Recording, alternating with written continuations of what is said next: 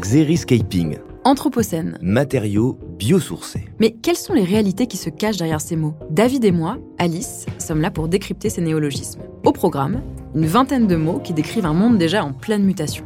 Alors suivez-nous, on vous explique tout. Et vous verrez que nous avons tous un rôle à jouer pour construire un monde plus durable. Constructing New Worlds par Saint-Gobain. Derrière les mots, des solutions et innovations pour un futur plus durable.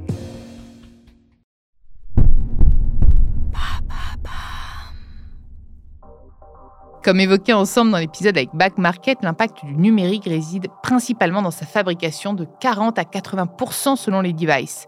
Il est donc nécessaire d'intégrer dans le Green IT cette notion de durabilité indispensable pour minimiser l'empreinte de ce secteur et c'est exactement ce que propose Recommerce dont je reçois l'un des fondateurs, Benoît Varin, dans le prochain épisode de l'empreinte. En effet, Recommerce est pionnier du rachat du reconditionnement, de la location et de la revente des smartphones reconditionnés depuis 2009. Et en plus, l'entreprise est certifiée Gold par Ecovadis, la plateforme de notation de la performance sociale et environnementale des chaînes d'approvisionnement mondiales. Elle fait donc partie des 5% des entreprises les plus performantes au monde. Mais alors, comment concilier transformation digitale et transition écologique? Comment lutter contre l'obsolescence programmée? Et peut-on espérer un numérique 100% green? Tant de questions et bien plus auxquelles nous répondrons dans le prochain épisode de l'empreinte. Rendez-vous mercredi